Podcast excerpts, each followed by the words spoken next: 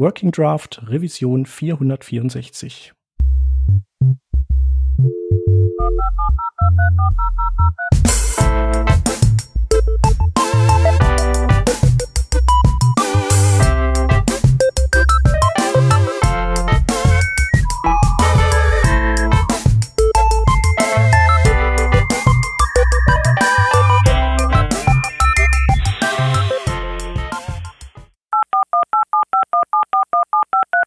Diese Revision von Working Draft wird euch präsentiert von Heave, dem All-in-One Freelancer-Tool.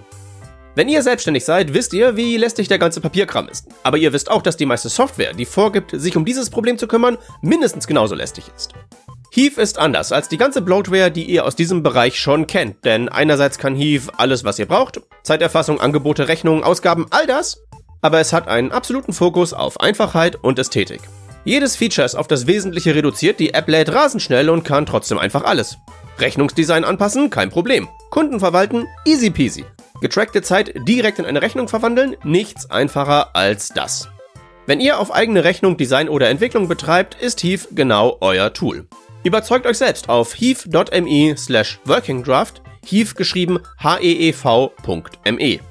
Ich empfehle besonders einen Blick auf die Live-Demo, lädt wirklich wie der Blitz und ist super übersichtlich. Das war nochmal heave.me slash workingdraft. Da gibt's für euch außerdem noch 30% Rabatt für drei Monate auf alle ausgewählten Module. Und all das ist natürlich auch verlinkt in den Shownotes zu dieser Sendung. Wir bedanken uns bei Heave für die Unterstützung von dieser Revision von Working Draft.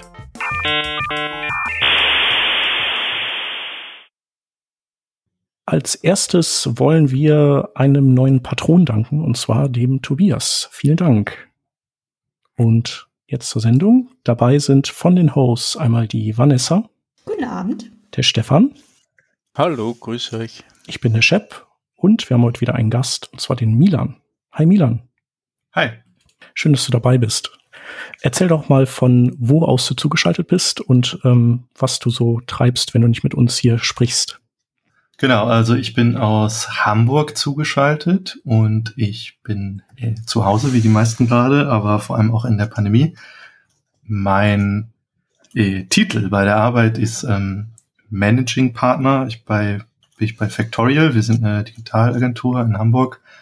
Äh, auf Deutsch nennt sich das geschäftsführender Gesellschafter. Also ich bin Geschäftsführer und mir gehört ein Teil von der Firma. Ähm, wir sind so ungefähr 40 Leute heutzutage und machen hauptsächlich drei Dinge, äh, nämlich einmal IT-Beratung, digitale Produktentwicklung und Enterprise Content Management.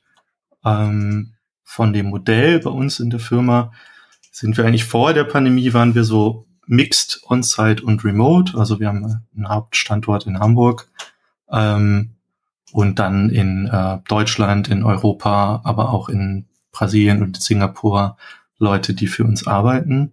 Ähm, jetzt in der Pandemie ist unser Büro sehr leer und die meisten Leute im Homeoffice. Mhm.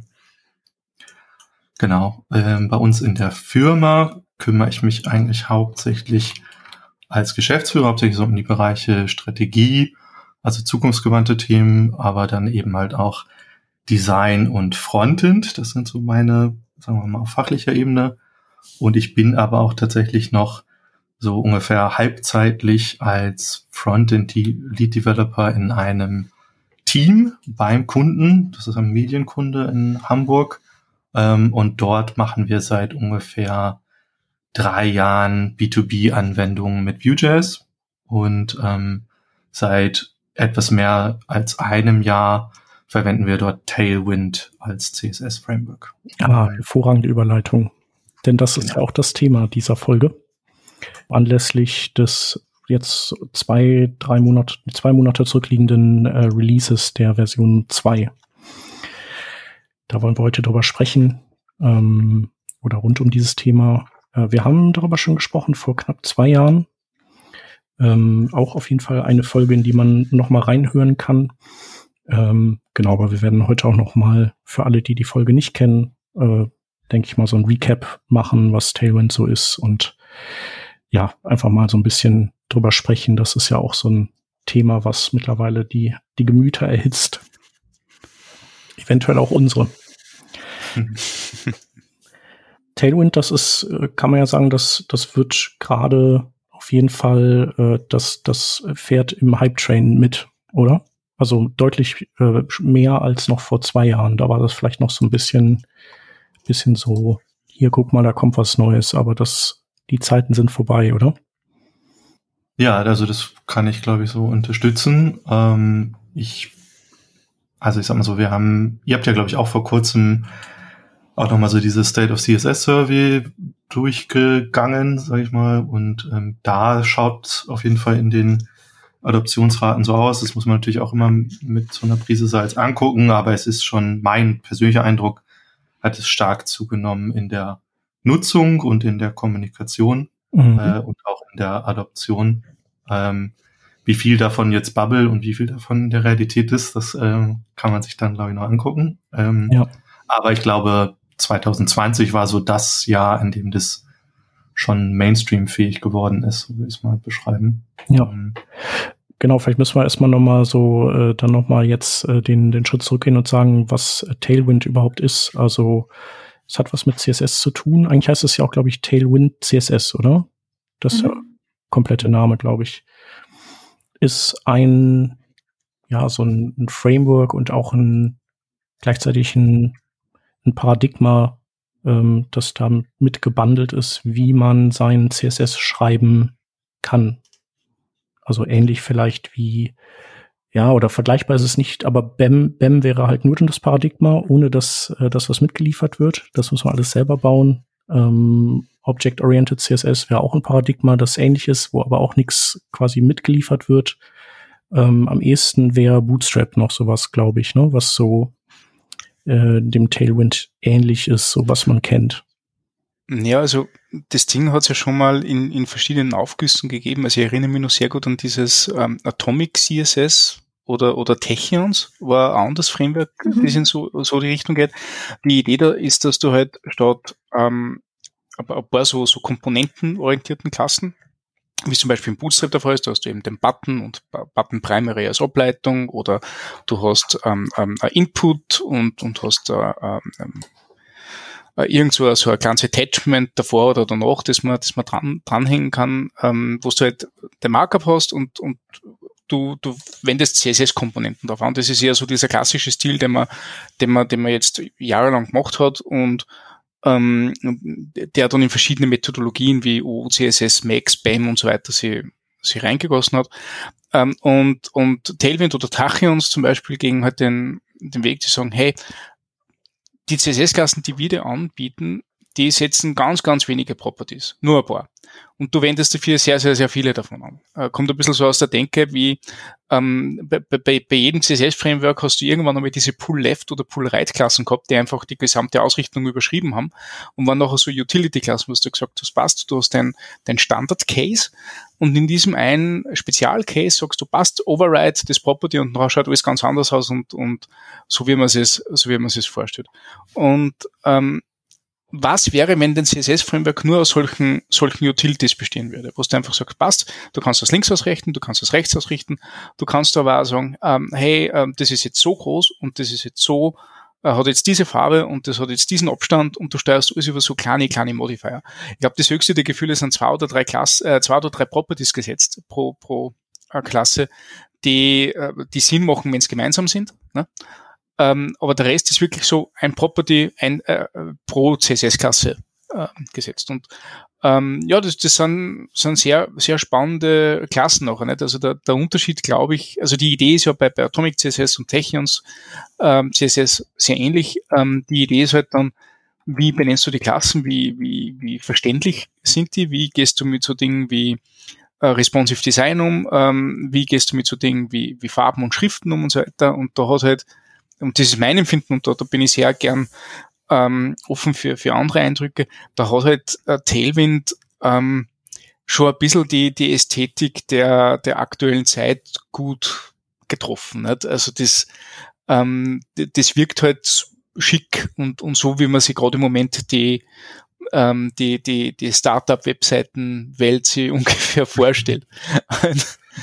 ähm, da gibt's ja auch immer verschiedene Trends. Ja. Und ähm, das gepaart mit, also dieser, dieser Approach, der finde ich sehr gut evangelisiert geworden ist. Also dieser Adam Wathan hat ja, ja, irrsinnig viel Stunden investiert, dass er Screencasts macht und, und erklärt, warum das cool ist. Also da, da kannst du ihm stundenlang zuschauen, wie er, wie er templatet. Äh, gepaart mit seinem Kollegen, dem, dem Steve Schoger, der, der für die ganze Ästhetik zuständig war, der, der ähm, maßgeblich an diesem Refactoring UI-Buch beteiligt war und, und sich dort nah ein wenig einen, einen Namen gemacht hat. Ne? die, das kombiniert in dieses Framework gegossen, hat halt den, den Nerv bei einigen gekitzelt. Und ich glaube, das ist der große Unterschied, warum das jetzt so populär ist im Vergleich zu den, zu den vorherigen ähm, äh, Frameworks, die halt alle ein wenig ausgestattet haben, wie wenn ich das designen würde, nämlich gar nicht so gut. ja, ich glaube, das geht jetzt schon so ein bisschen in die Richtung, wo ist denn so das Value Proposal in dem mhm. Framework? Ähm, und das stimmt, ne? Also ich finde, das hast du, hast du gut erkannt. Ähm, ich wollte noch kurz reingrätschen ja. und sagen, also ich habe Bootstrap erwähnt, weil Bootstrap hat auch die Bootstrap Utilities und das ist quasi mhm. das, also das ähnelt dem, was äh, Tailwind eben auch. Ähm, ja, ich habe äh, da auch noch ein ganz verrücktes Beispiel, aber ich ja. weiß nicht, wie sehr das inzwischen Fringe ist, aber ähm, wir haben mit der Firma und ich auch vor, oh, jetzt lass mich lügen, fünf, sechs, sieben Jahren oder so, als so äh, Post-CSS irgendwie so losging. Ähm, da habe ich so ein, ähm, ein CSS-Framework für mich entdeckt, das nannte sich Suit CSS. Ähm, und das ist eben von dem äh, Nicholas Gallagher. Und der hat so eine Kombination damals entworfen aus, sagen wir mal, BEM-like Syntax für Komponenten in irgendeiner Form und Utilities für so Low-Level Style Utils, die sich ständig wiederholen und die dann auch nur eine Eigenschaft ausdrücken sollen. Sag ich mhm. mal. Ähm, und diese kombinierten Andes Ansätze, sag ich mal, sind auch interessant, aber nach meiner Erfahrung in den Teams ähm, führen die immer zu konfliktären konzeptionellen Modellen dann im Entwicklungsteam. Also es ist tatsächlich sehr kommunikationsbedürftig, sage ich mal, was denn jetzt in einer Komponente und in einer Utility stattfindet. Und wenn man, sage ich mal, entweder Buy-in in das eine komplett macht oder das andere, ist es doch erheblich einfacher, würde ich sagen, als Methode. Und ein anderes CSS Utility First Framework, was ich auch noch verwendet hatte, nannte sich Base CSS. Das ist so von, ähm, von dem Brent Jackson heißt er. Der hat so Style Tools im React-Umfeld vor so ein paar Jahren gemacht. Und das war eben nicht mixed. So. Und der hat es dann gleich aber in React irgendwie eingegossen ähm, und da ähm, dann die Abstraktion, sage ich mal, das Komponentenhafte dann eben über einen Komponentensystem ähm, gemacht und nicht über die CSS-Methode. Ähm, ja. ja. Tailwind hat noch zwei Eigenschaften, die, denke ich, sehr wichtig sind auch zu erwähnen. Im Gegensatz zu Bootstrap oder auch anderen CSS-Frameworks gibt es generell keine Komponenten vor und vor allem ist es auch nicht mit JavaScript verbunden. Also nicht wie jetzt zum Beispiel bei Bulma, dass du da das Modal oder eben das Overlay hast und dann einfach nur Modal schreibst und dann auch CSS-Klassen wie Model Close vergibst oder ähnliche Wörter, wo dann ein JavaScript von Bulma drauf hört und dann dementsprechend das Modal aufpoppt und wieder äh, zumacht. Äh, das ist generell nicht der Fall. Es kommt eben nur mit reinen CSS-Klassen, wie jetzt zum Beispiel Block, Inline, PT1 für einen Padding-Top von 0,25 EM oder sowas. Und das andere ist auch, dass dann oft die große Angst herrschte, wenn ich jetzt eben diese ganzen Klassen habe, wie dass ich, wenn ich jetzt Padding Top bis Padding Bottom bis Padding X, Padding Y für horizontal und vertikal, da jetzt jeweils irgendwie 0 bis 20 habe, dass man ja ein relativ großes CSS-File, CSS-File dann am Ende rausbekommt. Dafür gibt's dann für Post-CSS und daher kann man Tailwind an sich auch nur mit Post-CSS zusammen verwenden, das Plugin Purge CSS, das einem, bevor man das Ganze jetzt auf Production stellt, dann die ganzen unnötigen CSS-Klassen, die nicht im HTML vorkommen, dann rauslöscht. Normalerweise habe ich es bei Development, Development nicht an, dann kann ich nämlich auch im Browser wirklich noch ausprobieren und dann sind aber trotzdem alle Klassen vorhanden manchmal mache ich Tests, dass ich das vorher nochmal umstelle, ob ich jetzt wirklich alles gemacht habe, weil es können Probleme entstehen, vor allem wenn man jetzt mit äh, Frontend-Frameworks arbeitet, dass man dynamische Values hat. Also zum Beispiel, wenn ich an eine Kind-Komponente die Property Small runtergebe, dass ich dann weniger Padding haben möchte. Und dann bietet es sich nicht an, einen PT minus dynamischer Wert zu schreiben, weil es dann nicht mehr so wirklich den Tools nicht mehr möglich ist, rauszulesen, was könnte es denn jetzt wirklich sein, sondern da ist dann die Richtlinie, mach einfach so einen ternären Operator oder sowas drum, sag, ist small, dann nimm PT1 oder ansonsten nimm PT6 und dann kann Purge CSS das auch richtig alles rauslesen. Und wenn es wirklich gar nicht mehr geht, dann hat auch Purge CSS eine Safe List. Übrigens sehr gut, es ist keine äh, äh, den Namen sage ich jetzt nicht mehr, aber auf jeden Fall gab es dann einen Breaking Change und es ist jetzt die Safe List. Und für richtige Komponenten gibt es ja jetzt auch das Tailwind UI. Ich denke auch mit dem Steve Sugar zusammen. Ähm, ist an sich nicht teuer, gerade wenn man jetzt eine Firma ist. Privatperson würde ich es vielleicht nicht empfehlen. Ich glaube, es kostet um die 250 Dollar. Aber da hat man tatsächlich komplette Tailwind-Komponenten, die man komplett so dann benutzen kann. Ja. Ja, äh, kann ich alles so unterschreiben.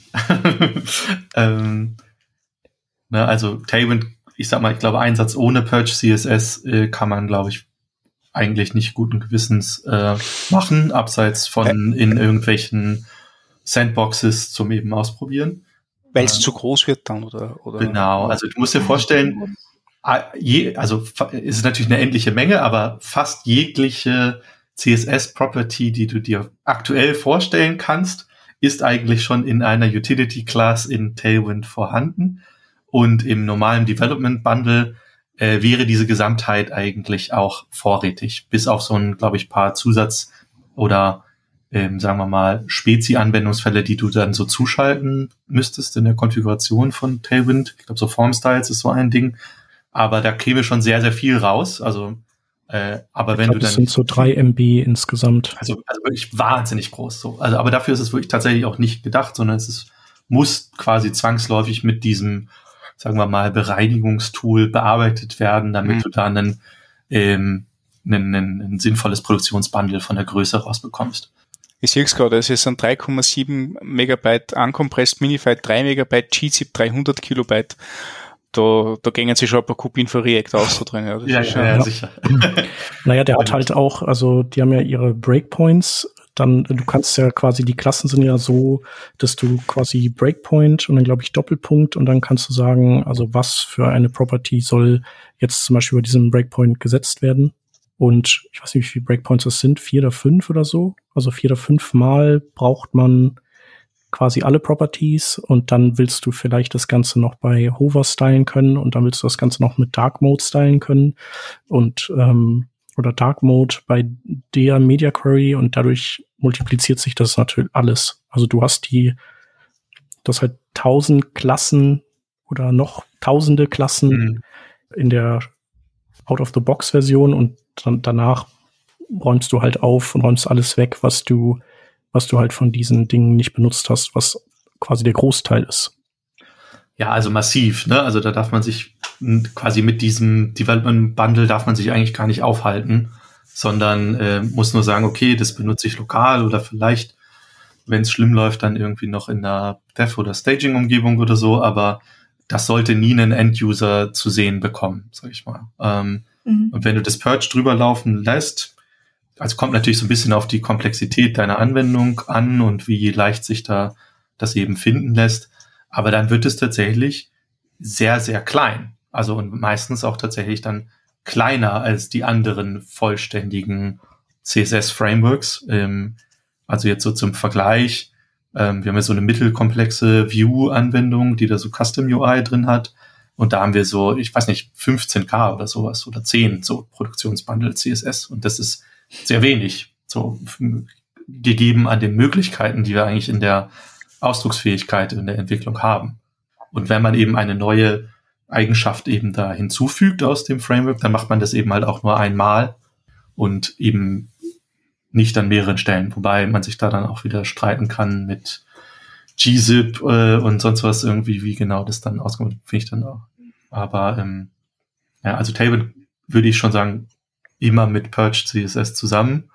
Zu Tailwind UI vielleicht nochmal der Zusatz, ja, gebe ich dir recht, Vanessa, das lohnt sich schon zu investieren, wenn man das so im semi-professionellen bis professionellen Bereich auf jeden Fall macht. Das ist viel eine große Zeitersparnis. Das sind aber tatsächlich dann nur in Anführungszeichen HTML-Schnipsel, also sind quasi die Templates. Der Witz ist natürlich, wenn du Tailwind länger über Zeit schreibst, schreibst du eigentlich auch nur noch Templates. Also du schreibst eigentlich fast gar kein eigenes CSS mehr oder Custom CSS. Wenn du das tust, dann merkst du eigentlich immer, okay, jetzt verlasse ich irgendwie das Framework und warum kann ich das da drin nicht ausdrücken? Ähm, und da sollte man dann immer so ein bisschen schauen, wie da die Bruchstellen sind. Und im Normalfall schreibst du eigentlich nur ähm, tatsächlich Templates und dann in unserem Fall, wenn du eine Single-Page-App irgendwie schreibst, dann eben die Logik dazu.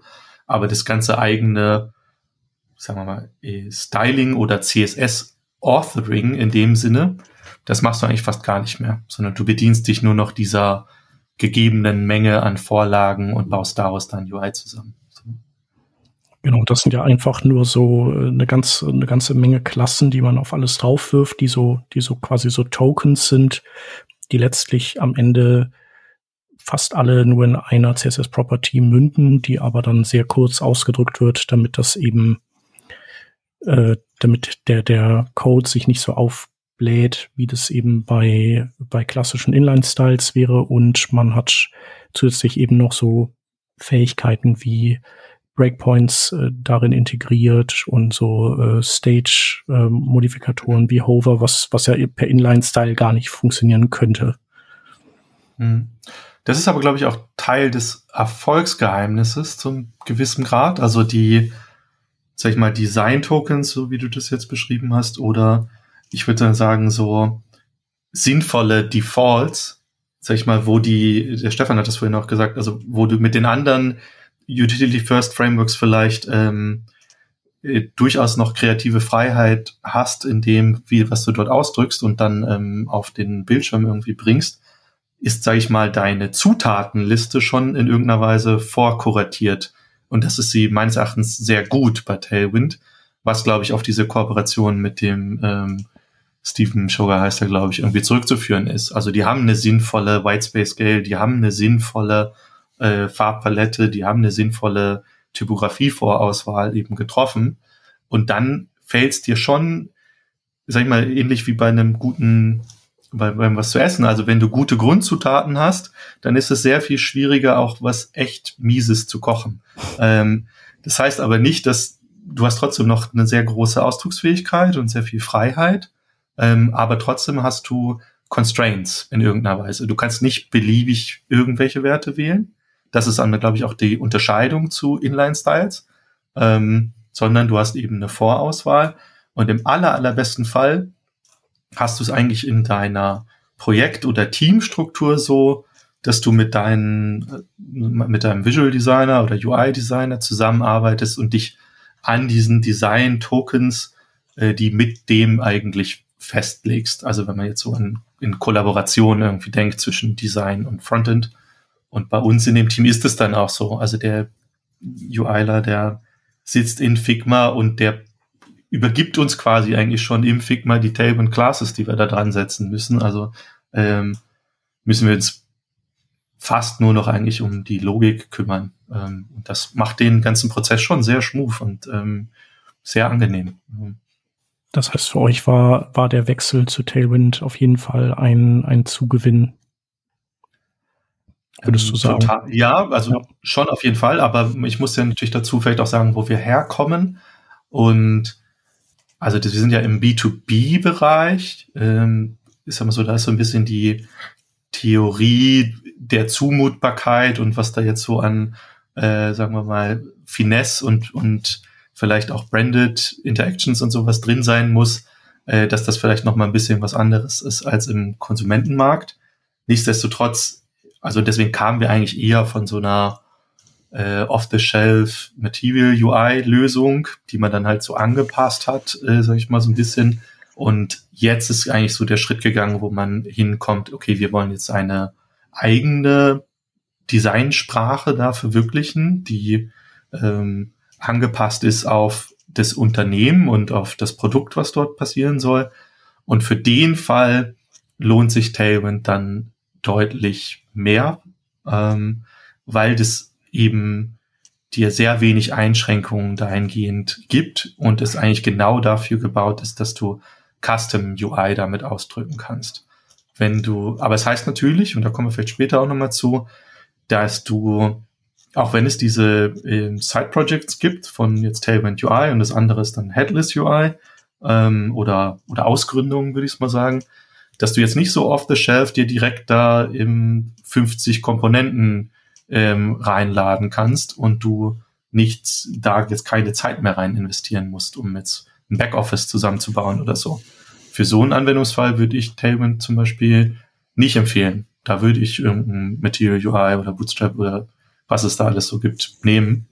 Ähm, aber wenn du Custom UI ausdrücken möchtest, ähm, und dann kommen wir vielleicht im nächsten Schritt dazu, dann und das als Team auch irgendwie nutzen kannst, ähm, dann kann ich das sehr empfehlen. Also da haben wir jetzt sehr positive mhm. Erfahrungen mhm. gemacht. Ja, cool. Mhm. Da würde ich auch vollkommen dahinter stehen. Für mich ähm, ist und bleibt es einfach dieser allergrößte Vorteil, dass ich sozusagen als Entwicklerin nicht mehr gegen vorgefertigte Klassen ankämpfen muss. Denn egal, ähm, wie, wie sehr die Regel ist, wir halten uns so gut wie möglich jetzt eben an Bootstrap oder Bulmo oder an sonst was jeder wird die Fälle kennen, an denen es eigentlich nicht ganz passt. Und nicht nur, weil die Designer das so wollten, sondern weil man das auch als wirklich als Entwickler, Entwicklerin so sieht, so, ist nicht so ganz optimal an dieser Stelle.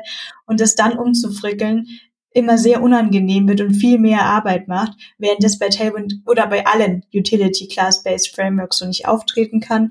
Was man auch merkt, dass auch Adam Wethern eben genau diese Developer Experience generell einfach so am Herzen liegt. Er hatte mal über ein sehr großes für ihn Problem gesprochen, dass du Tailwind CSS zum Beispiel auch bei CodePen oder bei anderen von diesen Online-Editoren hinzufügen kannst, was sehr viele Leute eben deswegen machen, weil es sich extrem gut zum Prototypen eignet. Jetzt ist es aber so, dass im Browser läuft Purge CSS aber zum eigentlich nicht.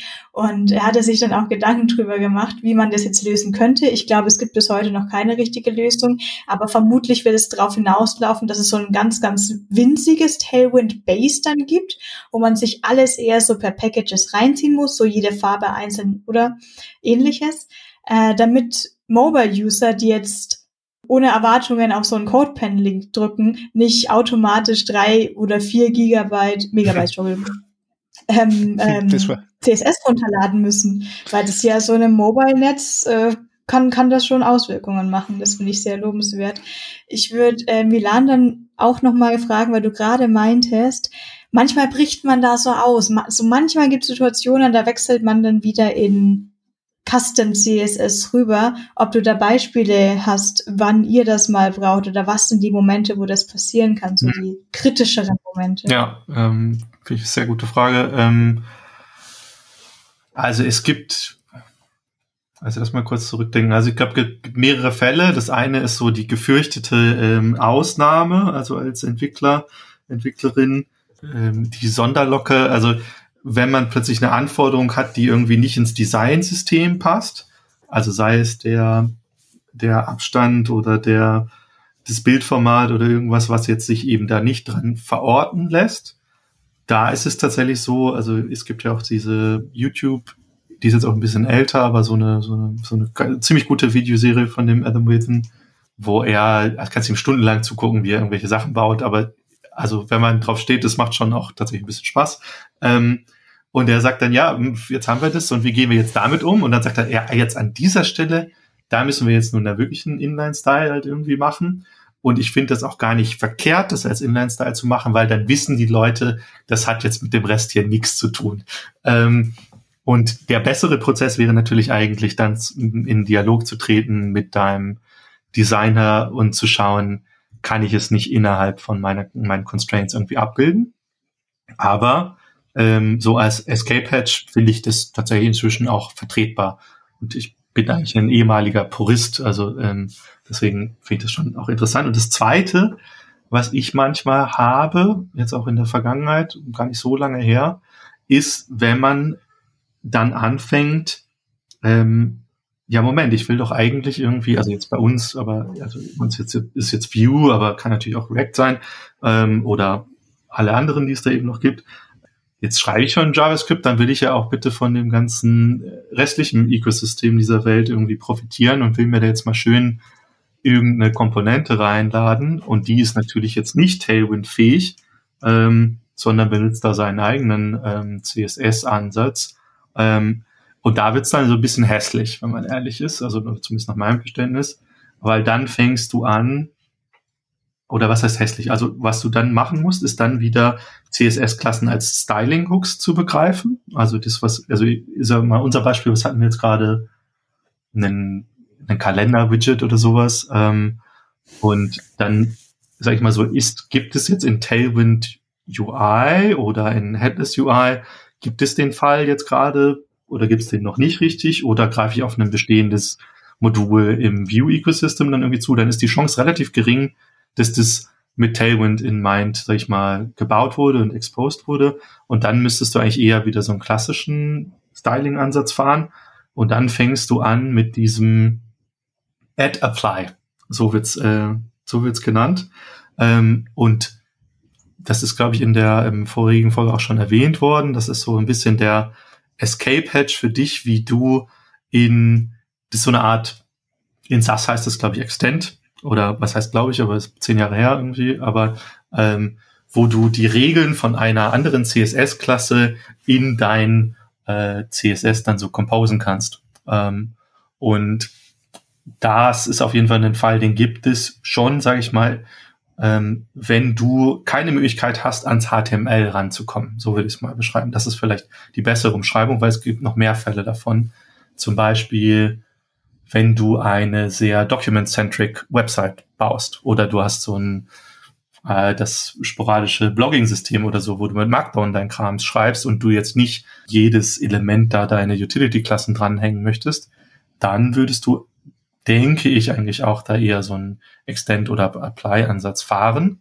Aber da finde ich, kommt dann Tailwind auch an seine Grenzen. Also das ist ausdrucks, ausdruckbar, aber nach meinem Verständnis dann auch nicht mehr so schön. Also da finde ich, also wenn man jetzt dazu kommt, gibt es irgendwelche Sachen, wo Tailwind vielleicht nicht so viel Spaß macht, ist dann würde ich sagen Document Heavy und wenn du irgendwie, aber das versteht sich eigentlich auch von selbst, wenn du irgendwie die Kaskade so für dich nutzbar machen wolltest, das ist ja also auch ein Ansatz, äh, der ist jetzt auch nicht komplett tot, ähm, dann die gibt's halt nicht in Tailwind, ne? Also da erbst du halt prinzipiell erstmal gar nichts. Ähm, ich habe eine Frage an euch beiden Tailwind-Nutzer, ähm, die, die sich jetzt ein bisschen auf das bezieht, wie ihr, also was ihr jetzt gesagt habt, von wegen im Vergleich mit, mit anderen Methodologien und das, das darüber entscheiden, wie man Dinge benamst und, und welches System man folgen sollte und wie sehr man sich an, an, an Regeln hält.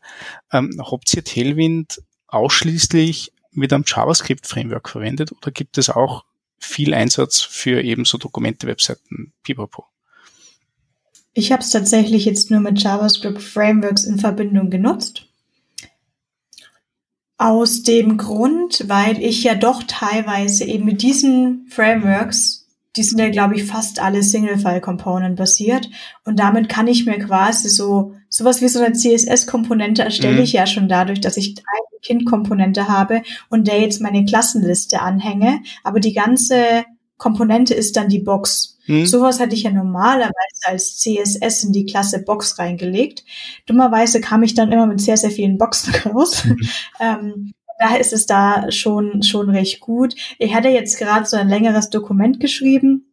Das war auf einer Webseite, die äh, mit Svelte läuft. Und es waren halt Paragraphen, Überschriften, Paragraphen, Überschriften, Links rein. Und da habe ich auch gemerkt, das ist ein bisschen blöd, weil ich kann jetzt nicht von dem, also ich könnte natürlich immer noch, ich war halt in dem Mindset gerade nicht drin, ähm, dass ich jetzt kein globales CSS habe, wo ich sage, okay, die H2 schaut so aus und alles, was die Linie, die unter der H2 kommt, die wird so ausschauen und jeder Paragraph hat diese Eigenschaften, wenn in dem Paragraph eine Liste drin ist, dann hat es diese Eigenschaften und jeden Link mal bitte einmal unterstreichen. Das müsste ich jetzt mit sowas wie Utility-Based CSS jedes Mal einzeln angeben, bei jedem P-Class ähm, Margin Button 10 schreiben oder zwei, was auch immer. Ja. Genau, also den Fall sehe ich ähnlich. Ich sage mal so, ist, also ich glaube, man kann es noch so ein bisschen unterscheiden. Also ich glaube, es, ich würde nicht sagen, es funktioniert nur in einem Component-based ähm, JavaScript-Framework, ähm, sondern es funktioniert nur besonders gut, wenn du in einem System arbeitest, in dem du möglichst schnell und möglichst einfach Abstraktionen auf Template-Ebene schaffen kannst. Also das müssen für mich jetzt nicht zwingend Komponenten sein. Äh, die haben auch in der ähm, auf dieser auf der auf der Homepage von Tailwind, da haben die ja auch ein ähm, Beispiel in Blade als Templating Language und das kommt daher, dass Tailwind eigentlich auch so in dem Laravel-Umfeld auch so ein bisschen gepusht wird. Mhm. Ähm, und das ist ja jetzt erstmal nicht zwingend, ähm, sag mal, die haben da auch irgendwelche Ansätze mit sonst was irgendwie, Inertia und Livewire, aber an sich ist das ja erstmal MVC nach meinem Verständnis. Ähm, und sobald du, sagen wir mal, eine Abstraktion auf HTML-Ebene schaffen kannst, ohne dir ein Bein auszurenken, dann macht Sinn. Ähm, mhm. Und als das, das rennt genau in die Richtung, nämlich in, auf, auf die ich hinaus will, wenn ich, wenn ich dir da ganz kurz, kurz unterbrechen ja, will, weil was ich, was ich nämlich gemerkt habe, ist ähm, bei, bei meinen Gehversuchen mit Tailwind, ähm, so wie ich das Ganze irgendwie wegkapseln kann in etwas, das, das greifbarer ist, wie zum Beispiel, wie die Vanessa gesagt hat, der Box, oder, oder du hast das ganz gut beschrieben mit, mit ähm, einer Abstraktionsebene über HTML. Das kann aber ein React-Component sein, das kann aber auch irgendein Handlebares Snippet sein, das ich immer und immer wieder inkludiere. Ähm, dann, dann ähm, mache ich mir schon Gedanken dabei, wie jetzt diese eine Komponente benamst und dann habe ich diese Komponente einmal, einmal für mich, für mich weg abstrahiert. Ne? Mhm. Und dann geht es ja wirklich nur mehr ums unter Anführungszeichen anmalen ähm, des, des, des ganzen Dings. Und ähm, wenn ich das jetzt vergleiche mit diesen ganzen alten äh, CSS-Methodologien, die wir gehabt haben, man hat sich immer sehr, sehr stark äh, bewusst gemacht, welche äh, Komponenten man im CSS braucht, die möglichst äh, HTML äh, äh, unabhängig sind. Mhm. Also man hat ja versucht, an, an ähm, wiederverwendbare Klassen zu machen, die man auf möglichst viele Komponenten anwenden kann. Und, da gibt's dann da alleine schon, schon, schon ein Bruch dahinter. Und dadurch, dass man jetzt einmal gesagt hat, okay, ähm, für, für man kann sein, sein Behavior, äh, das JavaScript mit dem HTML kombinieren, wie es in React der Fall ist oder in Few Single-File-Components und solche Sachen. Ähm, das hat, finde ich, ähm, schon ein bisschen den Weg geebnet, dass du sagst, hey, und, und CSS kann ich jetzt dort nah drinnen anwenden und am besten in so einer Form wie diese, diese ähm, Utility-Klassen, weil dann ist das CSS liegt halt einfach irgendwo als Bibliothek, die ich konsumieren kann. Ich wende ein paar Klassen an und fertig und das Ding schaut so aus, wie, wie ich es gern gehabt hätte. Diese Abstraktion oder dieses, dieses Abkapseln dieser ganzen Dinge passiert auf einer komplett anderen Ebene. Und ähm, das ist nämlich auch zum Beispiel der Punkt, der mich dann am meisten stört, wenn ich das Ganze nicht in so einer Abstraktionsebene verwende, sondern vielleicht irgendwie ein Dokument durchtempel Beispiel oder so. Ähm, ich, ich tue mir irrsinnig schwer, ähm, Tailwind UIs zu debuggen, wenn ich nicht nebenbei React Dev Tools oder Vue Dev Tools habe, damit ich weiß, um welche Komponenten handelt es sich eigentlich, dann gehe ich zurück in meinen in meinen Editor, dann arbeite ich direkt an der Komponenten wieder im Style, aber, aber dieses klassische CSS-Debuggen, wo ich eben die CSS-Klasse suche im HTML, ähm, und an, anhand von dieser CSS-Klasse ein paar Properties ändern und schaue, ob das weiterhin so funktioniert. Das fällt mir da völlig. Und das ist tatsächlich der, die, die größte Challenge, mhm. die ich hab mit dem Ding, weil ich meine gesamten, mir über, über, über jetzt fast Jahrzehnte angelernten CSS-Debugging-Techniken entlernen muss und auf diesen, auf diesen, ähm, ähm, ich habe meinen Code-Editor dabei oder ich habe DevTools für das Framework dabei Modus umstellen muss. Und das, ja, das geht. Da habe ich jetzt Projekt dann immer, immer ausgecheckt. Das ist halt auch für mich äh, als, als Code-Forensiker, der nachschaut, was ist im Production schiefgegangen, wo ich eben die ganzen Debug-Informationen nicht mehr habe. Irrsinnig schwer. Ähm, aber ich, ich verstehe, dass, dass das diese, diese, diese Grundvoraussetzung so einen Workflow unterstützt. Und ich glaube, dass er nur durch so einen Workflow gescheit funktionieren kann. Was du halt wirklich, wie du sagst, äh, äh Milan, diese, diese Abkapselung auf, auf Komponentenebene oder auf, auf Template-Einheit-Ebene hast und dort abstrahieren kannst. Ja, genau, so sehe ich das. Also, also klar, der, ich sag mal so, der potenzielle Buy-in äh, jetzt aus Entwicklersicht, der ist natürlich höher. Und auch das, da kommt man jetzt wieder zu dem, sagen wir Separation der Ebenen, der wird dort weiter aufgehoben. Und da kann man sich natürlich drüber unterhalten, ist das primär was Schlimmes oder ist das eigentlich in Ordnung so? Und das ist halt einfach eher so, ich glaube, für die Leute, die, und da geht's mir auf jeden Fall so, die jetzt sehr lange dabei sind, also schreibe seit den frühen 2000ern irgendwie CSS, ähm, da sind sehr viele unterschiedliche Schulen gekommen und gegangen. So. Und ich mhm. komme noch irgendwie aus so einer, also ganz, ganz früher irgendwie vom, vom Dreamweaver und Frontpage so, aber dann in, in, oh, es gibt sowas wie Webstandards und dann gibt es sowas wie Separation of Concerns und dann gab es mal den CSS Zen Garden so. Und es ist jetzt irgendwie ganz grausig und grässlich, wenn du, also überhaupt die Idee, dass man darauf kommt, irgendwie sowas wie Präsentation ähm, in eine CSS-Klasse auszudrücken, ähm, ist quasi komplette Ketzerei und totaler Wahnsinn, so nach dem, sag mal, nach dem Mindset. Und ich finde aber, dass die, ja, die Realität schon mh, hm, das so ein bisschen eingeholt hat und dass man das schon ähm, fragen kann. Ich glaube, es ist nicht für jeden Fall geeignet, ne? Und ich glaube, für die Ultra-Puristen ähm, wird es auch schwer. Aber ich finde für Workflow in Teams und wo klar ist, wir sind alle sozusagen auf diesem Stack sozusagen unterwegs und wir verstehen die Vorteile und die Abstraktionsebene dahinter, äh, da bietet es, die bietet es schon wirklich auch erhebliche Vorteile. Und zu dem Abstraktionsding noch, was ich ähm, so am Rande, ich kenne die nicht persönlich, aber also Spiegel Online ist mit Tailwind gebaut, ne, in der neuesten mhm. Iteration seit dem Redesign. Und das ist nun schon auch document-centric, aber die, meine ich, haben einen PHP, CMS, was dann auch dir stark ermöglicht, ähm, auf der Template-Ebene dann auch Anpassungen zu machen. Und auch für uns in die Firma kann ich so ein bisschen aus dem Nähkästchen noch sprechen. Ne? Also wir haben das in dem einen Team äh, jetzt seit einem Jahr irgendwie im Produktionseinsatz und haben da sehr gute Erfahrungen mitgemacht. Der Rest der Firma ist jetzt noch nicht dahin migriert und standardisiert. So, ne?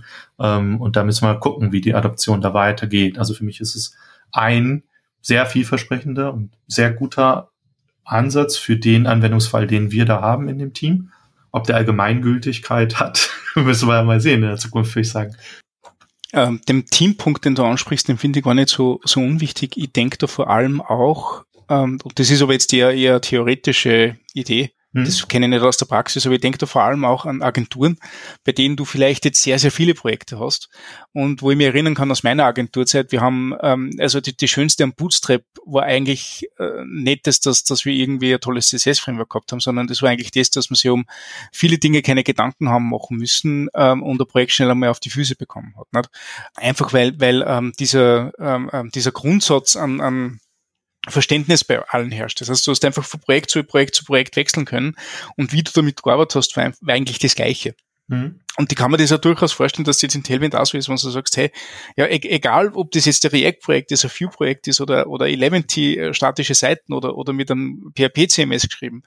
Das CSS kann ich bearbeiten, weil das ist Tailwind und ich verstehe das und die Klassen sind alle die gleiche und die Funktionsweise ist alle die gleiche und ich brauche die Person nur einmal anlernen und sie kann sofort überall arbeiten. Also das ist ja, das, das kann ich mir vorstellen, dass funktioniert, ob das wirklich so ist. Also. Hm.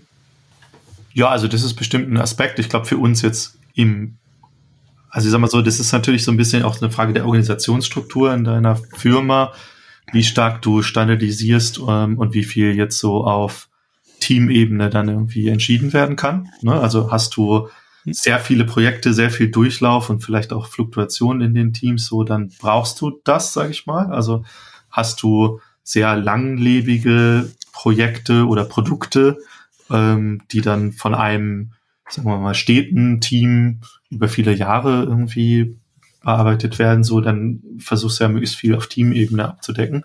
Aber klar, also ich glaube, viel spannender ist, oder nicht viel spannender, aber auch spannend ist, ähm, eher so ein bisschen so diese Diskussionsfrage. Also die, ich erinnere mich an stundenlange Meetings äh, jetzt aus, aus meiner BEM-Zeit, die ist jetzt auch noch nicht tot, so will ich es jetzt nicht sagen, aber das ist so dieses, die, diese Benamungsdiskussion, ne? Also ist es jetzt der, ich weiß nicht, der Teaser-Block sonst was und mhm. äh, wie nennt man es denn? Und das ist ja offen, Kommunikation ist schwierig so und so, sagen wir mal, zumindest die äh, visuelle Kommunikation in dem Ausdruck, das ist dir quasi dann an der Stelle abgenommen. Und dann gibt es für mich nach meinem mentalen Modell, also weil du musst es ja trotzdem irgendwo verorten, irgendwo hinschieben, gibt es dann irgendwie, sagen wir mal, eine UI-Ebene, die man dann drumherum baut in der Abstraktion. Also dein, wie sie ja dann eben dann alle heißen, dein Dropdown und dein Button und äh, dein Link und äh, Badges und was man sich alles so unter UI vorstellt. Und dann gibt es für mich noch irgendwie dein, dein Domain-Model irgendwie, ähm, da wird dann aus deinem Grid dein Product Grid oder ähm, also da wird es dann quasi an die Domäne des Kunden oder des Produkts dann angeschlossen, ähm, wo es dann mit Leben und mit Daten gefüllt wird. Genau. Und auf Tailwind-Basis kannst du, finde ich, sehr gut diesen Zwischenschritt gehen, nämlich auf UI-Ebene abstrahieren und dort dir deine Templates bauen und die dann wiederum mit der ähm, mit der Datenhaltung halt connecten. Ähm, und dann finde ich halt mal so eine ganz schöne Dreiteilung, so wie ich es mal beschreiben. Ähm, ja.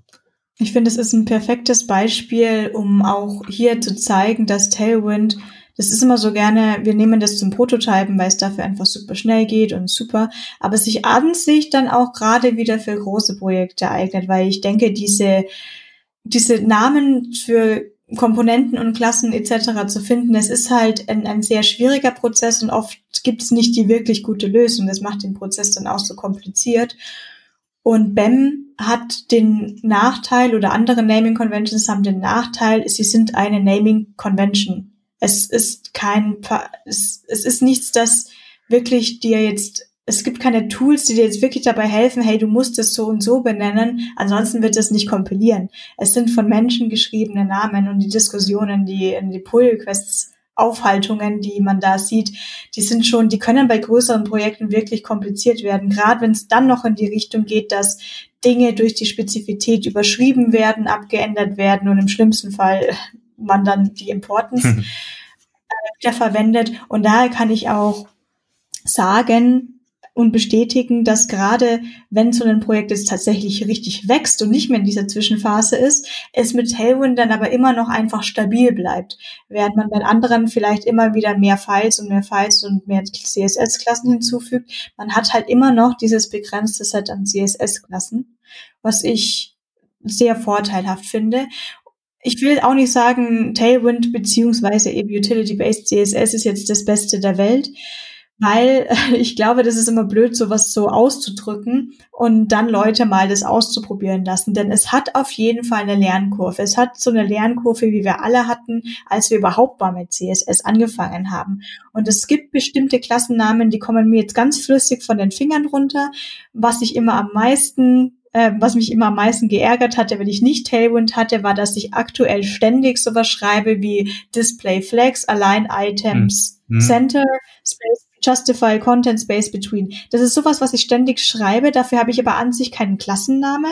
Und, aber ich kann alle das ständig wiederholen. Das sind jetzt Klassen, die schreibe ich runter, dann schreibe ich Flex, Align Center, ähm, Justify Between, die kann ich schon auswendig. Ich habe aber natürlich auch Probleme, wenn es jetzt in Richtungen geht wie Fokusring 2, Fokusring, was für ein Ding. Da kommt jetzt die Stärke von Tailwind im Spezifischen und das ist halt die Dokumentation. Also wenn man auf Tailwind CSS drauf geht, dann gibt's auch erstmal den, das ist total accessible übrigens die Seite, kann man erstmal Command K drücken auf, auf der Mac-Tastatur und kann halt wirklich seinen Befehl eingeben und dann ist alles runter dokumentiert von Grid über Flex über alles Mögliche.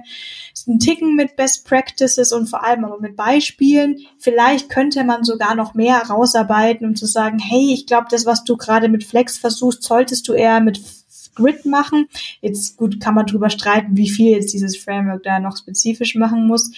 Was mich eher gestört hatte oft bei Tailwind 1 war oder bei anderen Systemen, die eben schlechtere sozusagen Design Tokens hatten, war, dass mir oft dann die Nummern ausgingen. Bei Petting und Margin, da gibt es schon einige Nummern, da kommt man irgendwie schon immer direkt da drauf, was man eigentlich haben möchte.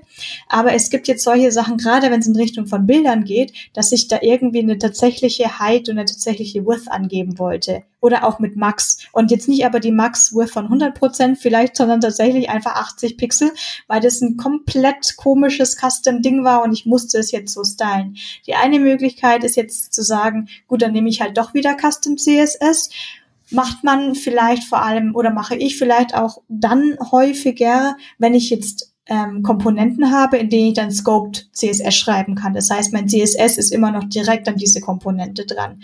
Ich würde es nicht machen, wenn ich kein Framework dazu hat hätte und jetzt irgendwo so ein Main SCSS rumfliegen hätte oder gar noch ein eigenes File dafür dann aufmachen müsste und das File irgendwo importieren, dann nee, das würde ich jetzt nicht mehr machen.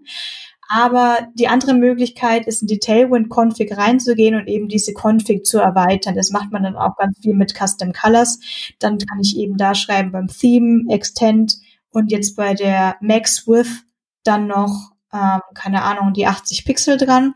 Und da hat es eben so ein bisschen eine Naming Convention, dass du halt versuchst, äh, das dann irgendwie Max W 80 zu nennen für 80 Pixel. Vielleicht gibt's für Pixel auch was Klügeres, dass du noch ein P da drin da hängst. Im Endeffekt kannst du es auch Unicorn nennen und dann hast du wieder Pull-Request-Diskussionen wie bei Ben. Aber das wäre jetzt alles möglich. Jetzt aber Milan an dich. Ich hatte ja Probleme so mit Width and Height. Gibt's da vielleicht Neuerungen bei Tailwind 2, die mir jetzt da raushelfen würden, dass es noch einfacher geht und ich nicht mehr so viele Sachen hinzufügen muss? Genau, vielleicht können wir die Frage sogar erweitern auf, was bringt Tailwind 2 denn Neues überhaupt? Ähm, ja, da können wir gerne gleich einsteigen. Ich wollte noch ganz kurz eine Sache noch einbringen. Also nochmal kurz zum Thema Vergleich mit BEM. Also meine Erfahrung über ähm, ist, dass BEM sehr gut funktioniert ähm, als Konvention, um dieses Scoping-Thema zu lösen, dass aber BEM-Projekte über die Zeit größer werden. Das ist eigentlich mein größter Nachteil, den ich sehe in dem Pattern. Und das haben Tailwind-Projekte eigentlich nicht. Also, oder zumindest von dem Payload dahinter. Genau. Und ansonsten würde ich sagen, hast du sehr gut beschrieben, einen Erfolgsfaktor, finde ich, von Tailwind, nämlich die Dokumentation, die ist, äh, finde ich, sehr, sehr gut. Und der zweite, also um diese Lernkurve, die es ähm, ohne Frage gibt in den, ich würde sagen, ersten je nachdem, wie tief man drin ist. Aber ich denke so in, oder bei mir war das so, nach ein, zwei Wochen hat man so die gröbsten Sachen, glaube ich, raus und dann muss man nur so Spezialsachen nachgucken. Gibt es noch ein Ding, was auch sehr, sehr hilft, nämlich die äh, VS Code Integration. Ähm, ich, also wenn man den VS Code benutzt, gibt es bestimmt auch für andere, aber der die all diese Klassennamen quasi per ähm, Autocomplete dann in deine ähm, in deinen Editor gibt. Und jetzt würde ich sagen, steigen wir mal ins Release ein und gucken, was alles da dazugekommen ist. Ja, gerade bei dem ähm, Release, also soweit ich weiß, es gibt so einen Upgrade-Guide, den verlinken wir dann auch in den Show Notes und es gab dann so einen kompletten Blogartikel drüber. Und darüber darfst du uns gleich ganz viel erzählen, aber eins vorneweg, ähm, alle Zuhörer und Zuhörerinnen müssen bitte dann auf diese Tailwind-Seite gehen und sich bei dem, nicht bei dem Upgrade Guide, aber bei dem Blogartikel von wegen Tailwind 2 ist jetzt released, das Video anschauen, das ganz oben ist. Nein, dieser, der Trailer. Ja, ja, ja bitte. Ich, ich habe jetzt offiziell alles gesehen. CSS-Frameworks, Trailer kriegen. Ja. Okay, ja. alter Mann, wir waren bei dem Thema schon. Und wer ungern, das sage ich noch kurz, wer ungern den Blogartikel durchliest, äh, so mit eigenen Augen, es gibt vom Eric, es gibt mittlerweile auch einen Eric, ich weiß nicht genau, wie der da reingerutscht ist, aber auf jeden Fall nimmt er dem Adam Wortham so viele Videos ab und er macht es auch großartig. Da gibt es bei YouTube auch einen 11 Minuten Video drüber, dass er eben einem quasi diesen Blogartikel so ein bisschen vorliest und sich auch sehr begeistert diesen Trailer nochmal anschaut. Genau. Also um äh, auf deinen Einstieg reinzukommen, du meinst wahrscheinlich, dass die ähm, also die die Skala dort irgendwie erweitert wurde. Also wir haben ja vorhin am Anfang so ein bisschen über die Design Tokens oder Constraints da irgendwie gesprochen. Ähm, so am Rande wurde es auch schon erwähnt, so die Klassennamen, wie sie sich dann eben zusammensetzen von die auch wirklich sehr fremd wirken, wenn man, sagen wir mal, noch nicht Tailwind konvertiert ist. Also PT4 ähm, oder MB96 und das Ganze nochmal responsiv in allen Varianten. Ähm, genau. Und da gibt es eben so eine Standardskala, die für viele Fälle ausreichend ist und die ist eben jetzt ähm, dann eben erweitert durch Zwischentöne, ähm, wo man dann eben noch mehr ausdrücken kann. Ähm, und wenn das dann immer noch nicht ausreicht, aber das konnte man auch schon vorher, dann kannst du diese, diese Spacing-Skala natürlich auch in deiner Tailwind-Konfiguration dann eigentlich auch noch ähm, customizen, so dass dann alle Klassennamen quasi generiert werden für dich, für alle ähm, erdenklichen ähm, Größenverhältnisse, würde ich mal sagen. Für mich ist so ein bisschen so, der Gag von Tailwind ist eigentlich, sich dort einzuschränken. Also weil ähm, zu einem gewissen Grad kriegst du darüber nämlich eigentlich Consistency in dein Design System. Und wenn du dann irgendwann anfängst, okay, meine Skala hat jetzt auch so Pixel-Values oder so, ähm, dann ist natürlich nicht mehr viel gewonnen. Aber wenn du, sagen wir mal, so große, du hast vorhin so ein, so ein Anwendungsfall, irgendwelche größeren Bilder oder sowas, die du ausdrücken müsst, dann ist deine Skala quasi jetzt auch nach oben hin äh, erweitert. Und da gibt's da jetzt irgendwie 72, 80, 96. Ich glaube, intern, das muss man immer so umrechnen. Ich glaube, das entspricht dann so vier visuellen Pixeln, glaube ich, und dann in REM dann mhm. nochmal was anderes. Ja, ja gesehen mhm. hatte ich jetzt bei der Max Hate, dass mhm. es da, es geht ja immer sozusagen, also für mich geht sozusagen in vierer Schritten, weil mhm. immer vier Einheiten dann ein EM, REM, sowas sind das Passende normalerweise. Ähm, und ich hatte wirklich das Problem, puh, ich brauche jetzt wieder was für ein Bild mit einem mit einer maximalen Höhe von, äh, keine Ahnung, halt 96 Pixeln. Jetzt muss ich wieder mal wie umständlich in das Tailwind-Config gehen und das da anlegen und dann erst benutzen, was ehrlich gesagt auch nur zwei, drei Tastendrücker wären. Aber es, ich glaube, da geht's halt wirklich tief runter und einfach mit diesen naja, es gibt halt Purge CSS. Es, es, es war sowieso schon notwendig und warum, warum dann nicht gleich so? Ja, die stört wahrscheinlich, du bist ja jetzt wahrscheinlich dann verwöhnt, du musst ja dein, deine Template eigentlich gar nicht mehr verlassen. Ne, du musst ja. nicht mehr in den CSS-File reinspringen, das ist ja schon cool. Das ist ja so ein bisschen so wie das, was einen bei äh, Mobilgeräten stört, wenn man so von Touch auf oder von Maus auf Tastatur wechseln muss und so. Das hat man dann ja nicht mehr, weil man ja wirklich alles in seinem Template machen kann. Aber wenn dann diese eine Sache kommt, die man nicht machen kann, wo man dann halt nicht zwar in Tailwind halt nicht mehr ins CSS springt, sondern dann in seine, Konf in seine Konfiguration rein muss und da was rein konfigurieren muss, dann so wahrscheinlich das, das ist dann zwar ein Luxusproblem, aber nervt dann halt, ne, denke ich.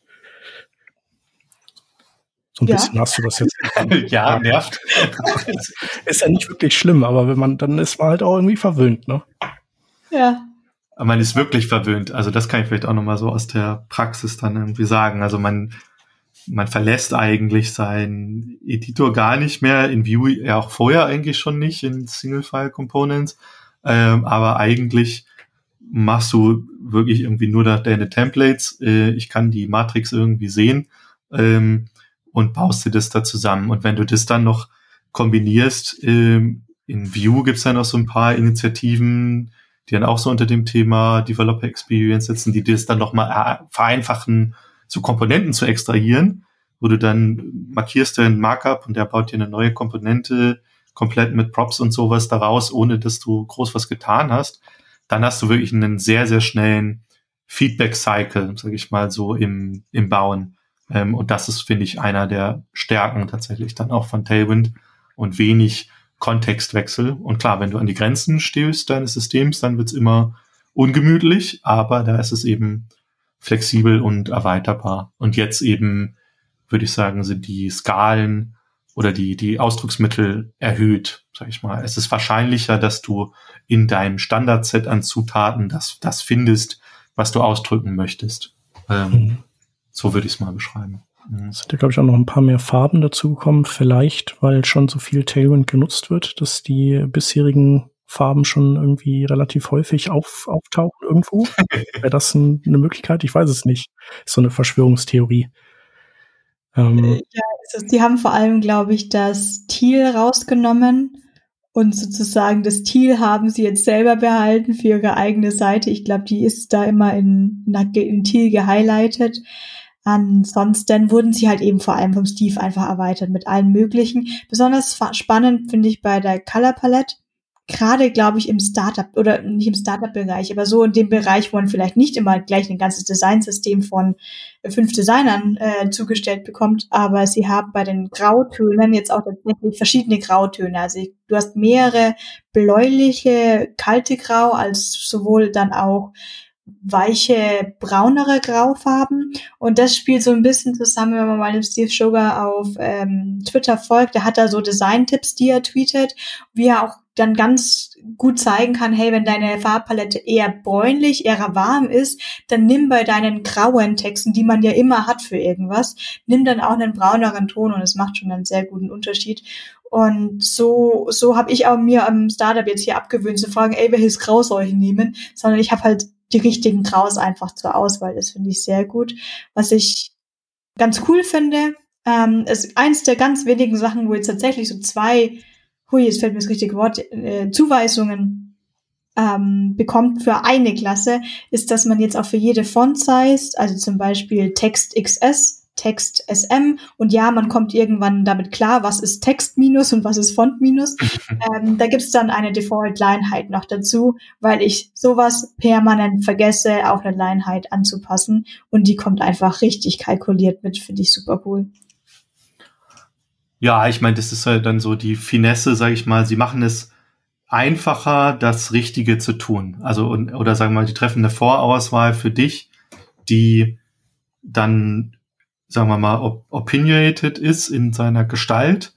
Aber das ist eigentlich ganz gut für Leute, die sich damit dann vielleicht auch nicht so stark auseinandersetzen wollen. Also, ähm, und insofern macht es das dann einfacher. Also das finde ich schon tatsächlich von dir auch gesagt, ne? Also dass du mit mit den Grundzutaten von Tailwind ähm, und das ist, glaube ich, ein bisschen auch das Geheimnis, dass der Adam Witham mit dem Steve zusammenarbeitet, das ist quasi alles von einem Designer gespeist und eingespeist da in das System. Ähm, und auch jetzt in dieser Farbpalette, ich meine, sie haben ja drumherum dann ihre, sagen wir mal, ihre Inhalte, die sie verkaufen und der ähm, Steve, ich glaube, mit dem Adam bin ich ganz sicher, die haben dieses Refactoring UI Buch geschrieben. Das habe ich auch gelesen. Äh, da hat ein ganzes Kapitel dazu, wie man dann mal als Visual Designer da jetzt Farbpaletten bauen sollte. Und das ist nicht unbedingt das gleiche, wie das ein Entwickler machen würde oder und auch vielleicht ein Farbtheorist, Theoretiker, ähm, sondern das ist eher dann so ein bisschen auch handpicked nach, ähm, nach Wahrnehmung, ähm, weil du sonst hast ja zum Beispiel immer den Fall, dass ein, ein Gelbton der gleichen Skala dann zu, zu hell wirkt im Vergleich zu einem Rotton oder so. Also wenn es jetzt nach, je nachdem, was für ein Modell du benutzt, aber ähm, und das kuratiert er da so rein, sage ich mal, dass die für sich stimmig dann eben nebeneinander stehen. Ein Ding, was auch noch dazu gibt, das ist für mich fast schon ein bisschen selbstverständlich. Das ist jetzt so, so ein bisschen die Lernkurve, aber ich finde es auch wichtig zu erwähnen, ist etwas, das heißt Group Hover und Focus Within. Und das ist natürlich jetzt das Problem, wenn man, wenn man eben keine ähm, Kaskade mehr hat. Wie willst du dann sagen, wenn ich das äußere Hover, also wenn wir uns jetzt mal konkret eine Box vorstellen und diese Box soll komplett hoverable sein, aber gleichzeitig soll sich dann auch der Text drinnen verändern und die Farbe anpassen oder ähnliches. Da gab es schon immer dieses Prinzip des Group Hovers, dass ich bei dem rappenden Element diese Group vergebe und dann unten schreibe statt Hover Doppelpunkt tatsächlich einen Group Hover und das somit schon alles gelöst habe. Und anscheinend gab es da Restriktionen, dass man, man hatte diese Konfiguration, welche von diesen Sachen tatsächlich auf welche Klasse oder auf welches Element anwendbar sind, damit jetzt nicht das äh, nicht das CSS noch und noch größer wird, da konnte man bei einzelnen Sachen dann hinzufügen, okay, ich möchte auch, dass dieses Ding Group Hover fähig ist. Und ich glaube, das haben sie auch bei deutlich mehr hinzugefügt. Ja, das sehe ich auch so. Ähm, genau. Dann, naja, wir haben es vorhin so ein bisschen schon mal angerissen. Ähm, zu diesem Add Apply haben sie das eben auch erweitert. Ähm, wie gesagt, bin ich auch auf deinen Input nochmal gespannt, Vanessa. Für mich ist AdApply eigentlich immer eher der Escape-Patch aus dem System. Nichtsdestotrotz, da gab es halt in der Vergangenheit Restriktionen, wie man das auf so, ich meine, Responsives und dann auch so Hover- und Focus-Styles und so anwenden kann. Also da gibt es, glaube ich, syntaktisch so ein bisschen Finesse zu lösen. Äh, und das kann man jetzt eben. Ähm, und ähm, das war in der Vergangenheit halt ein Problem. Also ähm, ist das was, mit dem du oft in ähm, Kontakt getreten bist, Vanessa, oder geht so? Ganz anders tatsächlich. Also ja, es stimmt bei Tailwind 2, da gehen jetzt auch Hover, Focus und Breakpoints oder diese ganzen hm. äh, Prefixes eben davor. Mir ist vorher nicht aufgefallen, dass es nicht gegangen ist. Da hatte ich jetzt kein Problem damit. Ich verwende Add Apply eigentlich ganz anders. Eventuell gibt es Leute, die werden damit unzufriedener. Ich hatte mal einen Pull-Request gesehen, da hatte eine Person rigoros alles, was quasi jetzt Tailwind-Klassen wären, als doch wieder einen Klassennamen vergeben und unten mhm. alles mit Add Apply angehängt. Das hat mich total verwirrt. Hab's dann auch nicht weiter hinterfragt. Es war bei so einem Open Source Software ähm, Pull Request, also musste ich es jetzt auch nicht irgendwie äh, rejecten oder an, äh, sonst was, ich habe schon angeschaut. Ich verwende add apply in Single File Components, wenn ich aber dennoch da was habe, das genau die gleichen Klassen oder vielleicht ein oder zwei andere dann im Endeffekt bekommt. Ich habe jetzt letztens erst einen Toggle, so einen Switch-Toggle geschrieben. Das unterliegend ist es eigentlich, sind es eigentlich zwei Radio-Buttons, aber es durfte jetzt nicht ausschauen wie Radio-Buttons. Und da war ich super lang damit beschäftigt, das dann trotzdem irgendwie accessible zu machen. Und da sind zwei, in dem Fieldset sind zwei Labels drinnen. Und die schauen fast identisch aus, aber das eine ist links gerundet und das rechte ist äh, rechts gerundet, also mit so einem Border Radius von 50 mhm. Und da gehe ich dann drunter in meinen Scope CSS und schreibe add apply, hänge alle Tailwind-Klassen an, wie das Padding, die Farbe, die Farbe beim Hover. Jetzt da konnte ich das dann eben gleich anwenden mit dem add apply und dem Hover, also die Farbe im Hover. Was passiert bei einem Fokus und alles Mögliche. Und dann zusätzlich gehe ich wieder hoch ins Template und sage, okay, jetzt hat das Label quasi zusätzlich nur noch diese einzelne Klasse mit dem ähm, Border links und Border rechts. Mhm. Und so ist das, wie ich das at Apply verwende. Mhm. Also wo sich eine Abstraktion auf Template-Ebene oder Component-Ebene vielleicht nicht lohnen würde ja. ähm, und du das quasi lokal aber da deine Wiederholung irgendwie rausbekommen möchtest, ne? So verstehst ja. Genau, damit ich dann eben, wenn ich dann doch sage, jetzt hätte ich aber gern das Padding für, von zwei weniger, müsste ich es ja sonst immer doppelt anpassen. Und ich hatte das vorher mal bei einem Seitenprojekt mit Svelte. Und da ist es kein Problem, während du das schreibst. Also da hast du wirklich, ja gut, ich muss es noch da ändern. Problem ist dann aufgetaucht, als ich es mal später ändern wollte. Und jetzt war das Problem, war halt nur ein Seitenprojekt. Also Publish ist einfach gleich auf Versal und schaue mir das dann da an oder starte ich jetzt den lokalen Server. Und da komm, bin ich dann viel mehr in das Problem reingekommen, dass ich mich nicht erinnern konnte, dass die beiden Sachen ja doch recht ähnlich aussahen und ja mit Absicht die gleichen Klassen hatten, dass ich dann hin und wieder doch nochmal die andere nachziehen musste. Mhm. Also was wir in der Vergangenheit oder am Anfang auch noch gemacht hatten, als wir mit Tailwind neu waren, auch gemeinsam mit dem Designer, war dann sowas wie ähm, so typografische Eigenschaften zusammenzufassen. Ne? Also wie man das jetzt vielleicht so eben auch machen würde in seiner ähm, Design Library oder in seinem Style Guide oder so. Ähm, also, dass du eben eine Schriftgröße mit einer Leinheit und dann im schlimmsten Fall noch mit einer Farbe und also was es dann eben alles gibt, wenn du da typografischere Feinheiten ausdrücken möchtest ähm, und das dann in einer Gesamtklasse zusammenführst.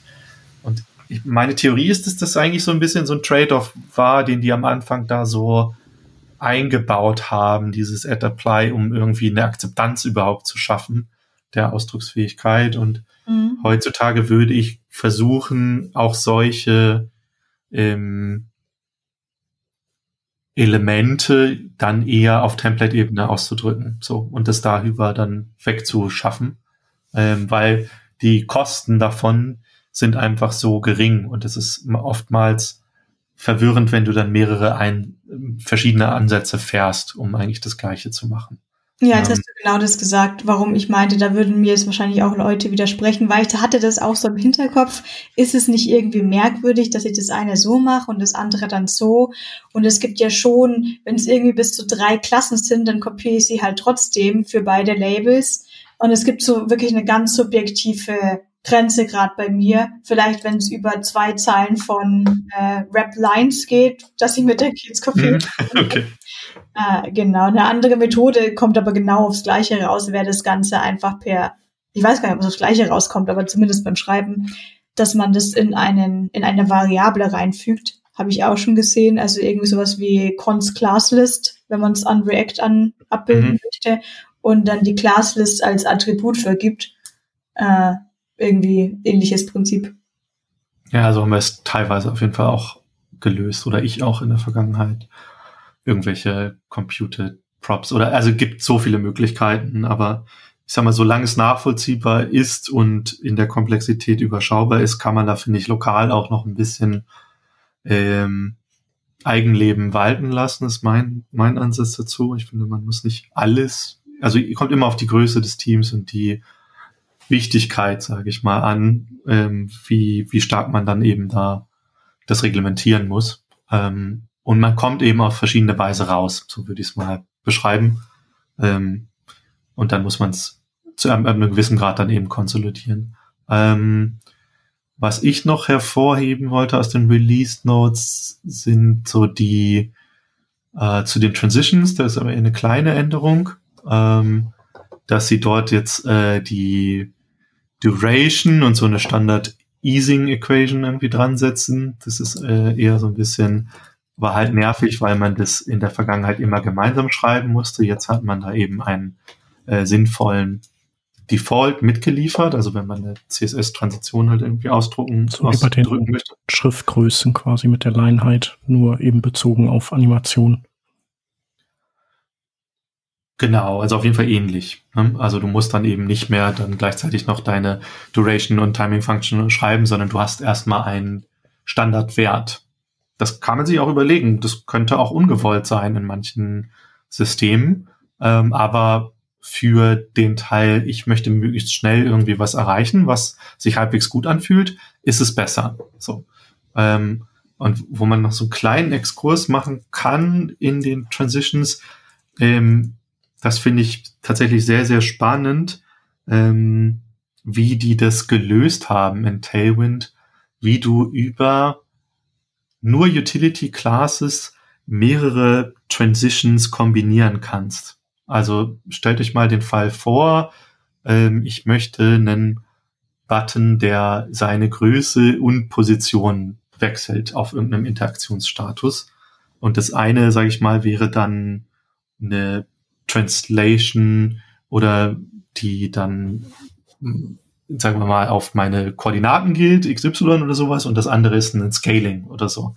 Ähm, und das ist erstmal so von CSS in seiner eigentlichen Herangehensweise ähm, nicht so direkt kombinierbar oder composable von der Syntax, in der es ausgedrückt wird. Da muss es nämlich am Ende, nach meinem Verständnis, eigentlich alles äh, innerhalb von einer Zeile zusammenkommen. Ähm, und da das ist aber vielleicht dann auch eher so was nachgelagertes. Da gibt es einen ganz schönen Artikel für die, äh, die es dann wirklich wissen wollen. Der nennt sich irgendwie so Composing the Uncomposable. Da finde ich, haben die relativ smart sich so CSS Custom Properties zu eigen gemacht und wie die dann zur Laufzeit im Browser äh, behandelt werden, wenn sie nicht gesetzt sind. Äh, und darüber ermöglichen die das eben, das zu kombinieren. Ähm, und das finde ich tatsächlich sehr cool, wie die das gemacht haben. Habe ich so vorher noch nicht gesehen, vielleicht haben sie es auch irgendwo anders her, aber ähm, finde ich eine sehr gute Lösung für dieses Problem. Ähm, und macht diesen Umgang damit dann eben halt auch so teilbar in kleinere Einheiten, äh, kleinere Utility ähm. Ja, und ansonsten.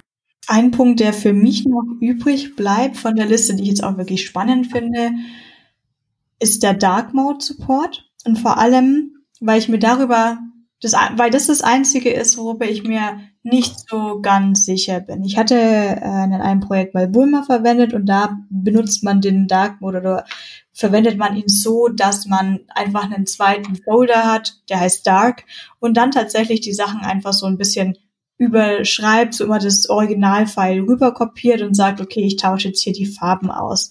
Ein Ansatz, den ich dann eine Zeitweise einfach gemacht habe, war die Custom Properties vor die, die Root CSS-Variablen zu setzen. Das war dann mhm. manchmal auch schwer, weil ich dann auch mal angefangen hatte, weil das ja alles custom von mir geschrieben war, dass ich dann sowas wie White hatte und dann war White aber Black und da haben wir gedacht, ja.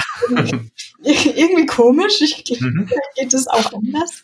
Bei der Dark Mode äh, Support von Tailwind funktioniert jetzt zweierlei. Man kann in der Konfiguration entweder sagen, ich möchte auf Media das basieren lassen oder auf Class.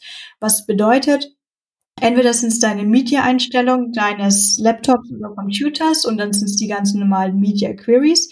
Was auch geht, dann kann man das über JavaScript regeln und auch eben Computed Properties mäßig eine Klasse antockeln oder austockeln, dass wenn du so einem rappenden Container, und es muss auch tatsächlich der rappende sein, die Klasse Dark gibst und wenn du dann bei anderen Kind-Elementen stehen hast, Dark Doppelpunkt äh, schwarze Farbe, dann bekommt es bei Dark dann die schwarze Farbe. Und da war ich doch deswegen eher sehr verwirrt, weil ich es ja davor mit Custom Properties gemacht hatte. Und dann war eben jedes Mal die rote Farbe, die ich im Light Mode hatte, die gleiche andere rote Farbe im dunklen Modus. Und da finde ich auch, dass das irgendwie auch so sein sollte. Jetzt verstehe ich schon, es könnte Komponenten oder anderes geben, wo man sagt, okay, das ist jetzt eigentlich der Grauton im, in der, im Dark Mode für diesen Grauton im Light Mode, aber hier passt der irgendwie nicht. Irgendwie bräuchten hier jetzt doch einen anderen. Und das wird dir halt dadurch auch sehr einfach gemacht, was ich jetzt noch nicht weiß. Und ich verwende es nicht in, also ich verwende den Dark Mode in Tailwind heute, glaube ich, zum allerersten Mal, weil ich da eine andere Outline setzen wollte. Ansonsten verwende ich ihn aber nicht. Und ich finde es irgendwie ein bisschen komisch, wie man dann aber dann dort die Konsistenz behalten möchte. Wenn ich jetzt jedes Mal sage, Text White wird zu Dark Text Gray 700. Übrigens Gray mit A und A. Ja, ja, ähm, ja, also finde ich spannend, kann ich leider auch gar nicht so viel sagen. also wir haben es jetzt in unserer äh, sagen wir mal, Produktions-App, die wir bauen, die hat keinen Dark Mode. Es ist auch nicht vom Product gefordert. Und die Devs finden es bestimmt toll, aber ähm, das wird im Backlog bestimmt noch ein halbes Jahr hinten liegen, bevor wir es irgendwie pitchen. Ich sehe, glaube ich, dieses natürlich da so ein bisschen das, diese klassische Falle, also oder diese klassische, sag ich mal, Frage, die du einem äh, Tailwind-Author dann irgendwie stellst ist so, ja, was machst du denn, wenn dein Button, der jetzt dein Primary Button, der blau gewesen ist, wenn der auf einmal so sein soll in einem anderen Kontext. Und dann steht da aber in der hast du es verwurstet und in deinem Template steht das dann eben so drin. Ne? Also, und da kommst du dann, glaube ich, über den Custom Property Ansatz, den du beschrieben hast, dann in so eine Ausdrucksfalle. Also du kriegst es immer noch, glaube ich, gelöst so, aber da wärst du eigentlich sehr viel besser damit beholfen, wenn du dann plötzlich angefangen oder wieder anfangen würdest, an deine Custom Properties irgendwie Bedeutung ranzuheften. Also das ist jetzt quasi meine Textfarbe oder das ist meine Headline-Farbe oder sowas. Ähm, oder dann noch viel spezifischer, das ist mein äh, Product Image Gallery Caption oder was auch immer. So, ähm, dann bist du aber wieder in einem anderen Modell. Also ich glaube, wie man es ausdrücken könnte, ist natürlich, dass du es in der Konfiguration dann äh, da schon irgendwie bewertest. Ähm, also Tailwind ist ja schon auch so flexibel, du könntest da auch einen komplett anderen Ansatz fahren, der nicht, sag ich mal, so stark auf visuelle Eigenschaften gemünzt äh, ist. Also stell dir vor, du baust ein Multi-Tenant-System mit Tailwind so und willst jetzt sagen, ich will eine, eine Software und die soll dann für zehn verschiedene Marken oder sowas angepasst werden, gethemed werden. Ähm, da müsstest du dann schon nochmal schauen, wie du den Theming-Layer da drin dann eigentlich abbilden wolltest. Und jetzt mit nur fünf Minuten drauf nachdenken, würde ich doch eigentlich eher denken, dann würdest du vielleicht eher in der Konfiguration mehr anbieten. Äh, und das müsste dann, würde dann eben nicht mehr heißen blau, sondern äh, würde heißen Logo oder so. Mhm. Ähm, und, und ansonsten, ja, also gebe ich dir recht, dass das erstmal nach sehr viel zusätzlicher Schreibarbeit aussieht, aber vielleicht kann man da mit ein bisschen Erfahrung und Ausprobieren dann auch die richtigen Abstraktionen dann finden. Bei, bei uns ist sowas jetzt einfach auch noch nicht auf der Agenda. Also, ähm. Ja, auf der anderen Seite muss ich auch sagen, dass ich zum Beispiel mit Padding oder Margins diese Befürchtungen nicht habe, weil da könnte man ja genauso sagen, aber wie will man das dann konstant halten? Und ich war eher auch immer von den Restriktionen von so, das ist Padding Small und dann gab's Tiny und ihr wisst schon, mhm. äh, eher eingeschränkt, als dass ich jetzt Customer vergeben konnte, das ist minus vier und minus sechs, äh, also plus sozusagen. Ähm, das, da kam ich dann halt auch irgendwie in den Flow rein. Da wird's mich, also vielleicht haben der Hörer und Hörerinnen auch einfach mehr Erfahrung mit größeren Teams dabei bei Tailwind zusammen gerade vielleicht auch schon mal diesen neuen Dark Mode ausprobiert oder vielleicht hat jemand es sich äh, Regeln zusammengebastelt für gleichbleibende Abstände oder ähnliches. Bevor wir hier mit Tailwind 2 durch sind, es gibt ganz unten noch einen Punkt, man macht mal und schließt mhm. mit dem Schlimmsten ab, damit man so mit einem guten Gefühl rauskommt. Und das, äh, Milan, das überlasse ich dir. Ich halte mich da raus. Ah, das ist eine große Ehre, sehr gut. Ähm, also in Tailwind 2.0 äh, wird äh, Internet Explorer 11 Support eingestellt und das heißt für die Entwicklerinnen und Entwickler von Tailwind äh, Gutes, weil sie keine Rücksicht mehr nehmen müssen in vielen Dingen, die eben, wo E11 dann der, ähm, sagen wir mal, Roadblock oder Stein ist, der denen im Weg stand. Ähm, und für die, sagen wir mal, Anwenderinnen und Anwender ähm, heißt es natürlich, dass man dann schon ähm, nochmal die Runde dann mit Product irgendwie drehen muss und sagen, denen dann erklären muss, was das dann wirklich bedeutet. Ich sage mal so, ich finde es gut als Ausrichtung für das, ähm, für das Framework. Äh, sie sagen explizit, wir sind ein modernes Framework und wir wollen es eben ähm, nicht jedem recht machen, sondern wir wollen äh, die Gegenwart und die Zukunft im Blick haben. Ähm, für uns kann ich jetzt so aus der, also und ich glaube, diese Diskussion hat wahrscheinlich jede Entwicklerin, jeder Entwickler schon irgendwie geführt.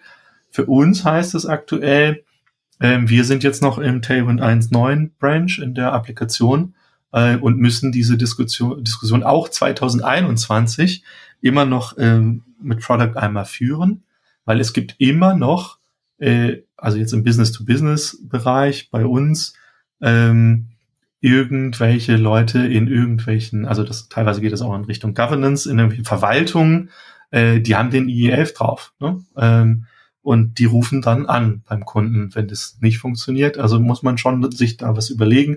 Aber äh, an sich ist es auch, auch bei diesem Kunden dann jetzt die Marschrichtung zu sagen, äh, pass auf, die Kosten sind zu hoch ähm, und wir verabschieden uns davon. Aber man braucht eben da dann auch eine Migrationsstrategie. Ähm, ja, und das heißt aber eben, dass die schöne Dinge dort tun können, äh, nämlich diese berühmte äh, neue Ring Utility einbauen und dass sie vor allem auch ähm, nach meinem Verständnis CSS Custom Properties dann tatsächlich auch wirklich, wirklich zur Laufzeit anwenden können, ähm, ohne das nochmal zur Bildzeit dann auch für den IR11 zu schreiben. Das ist, glaube ich, im, im meistens der größte äh, Blocker ähm, in der Rückwärtskompatibilität.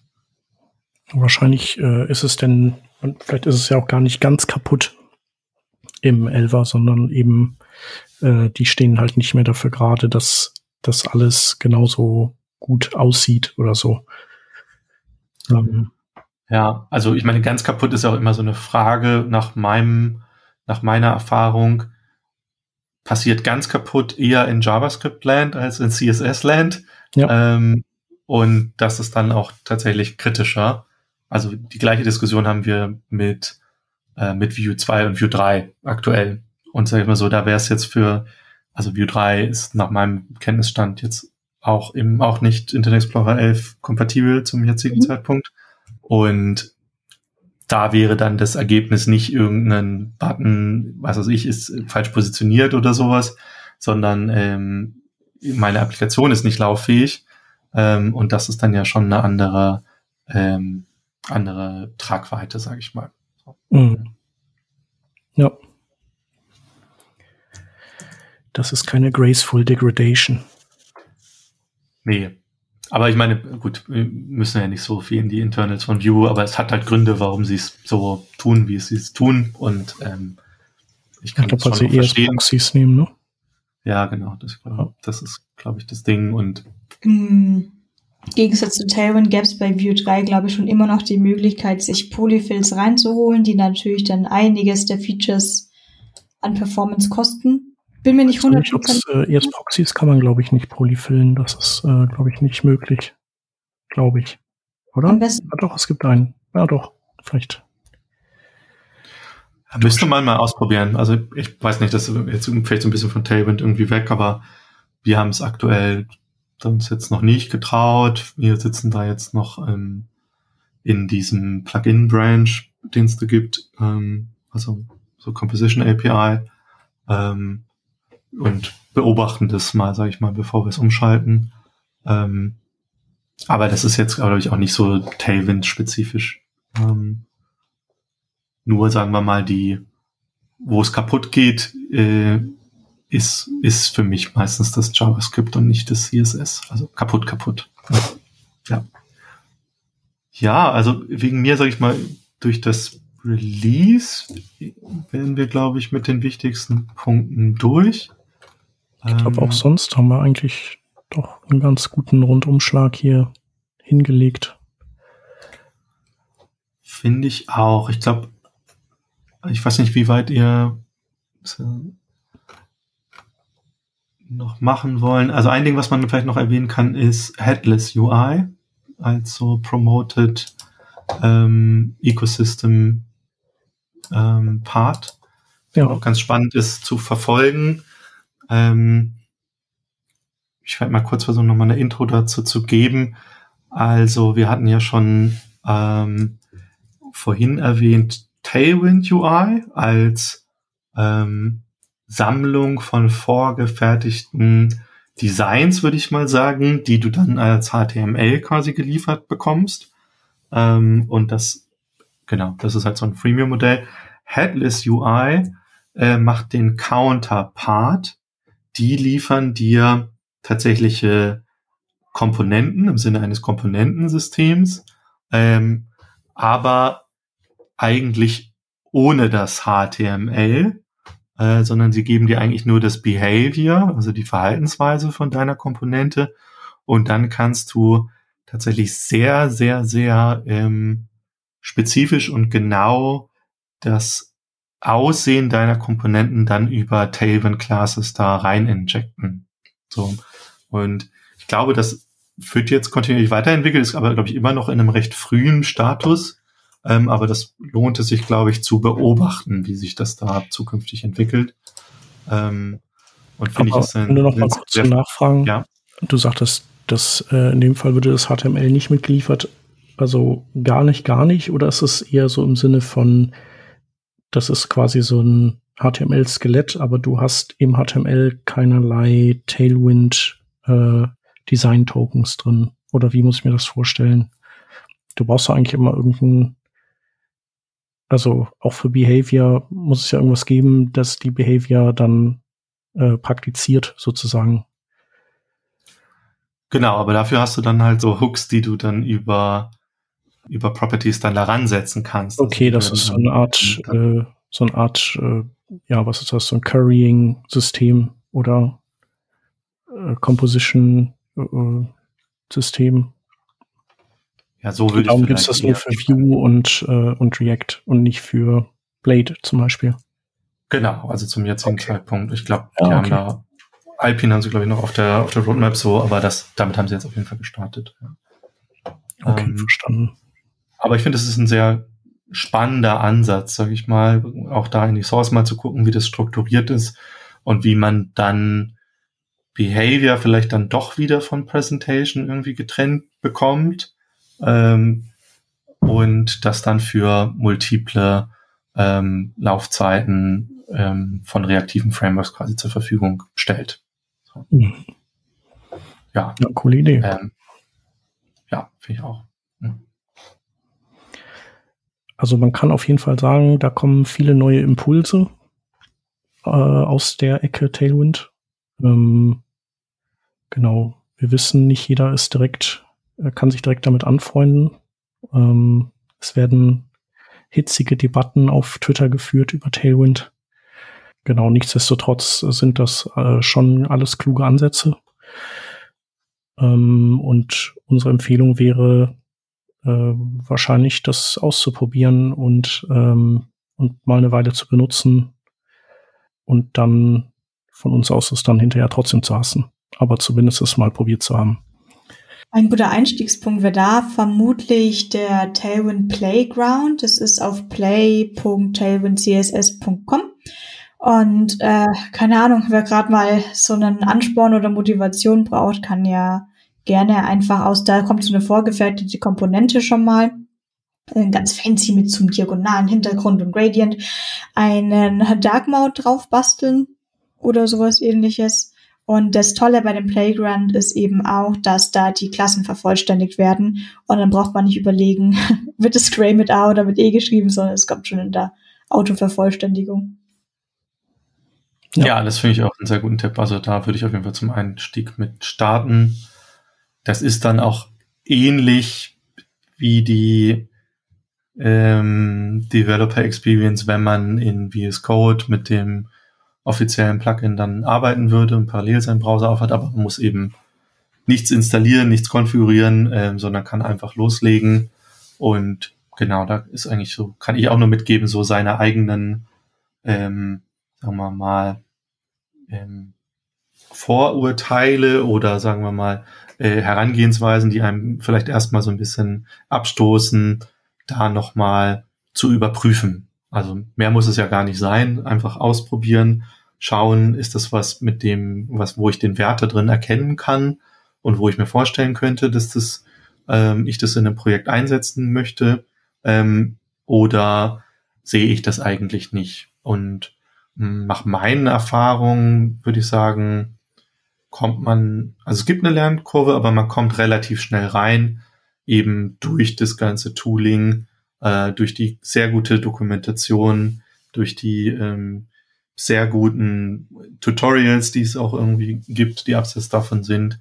Also die machen es einem schon auch sehr leicht, äh, dort einzusteigen und haben, und das löst Tailwind sehr, sehr gut und deswegen würde ich das auf jeden Fall empfehlen, ähm, darüber das mal, mal auszuprobieren ähm, und für sich selbst zu entscheiden, ob das eine gute, eine gute Option ist für die Zukunft. Ja.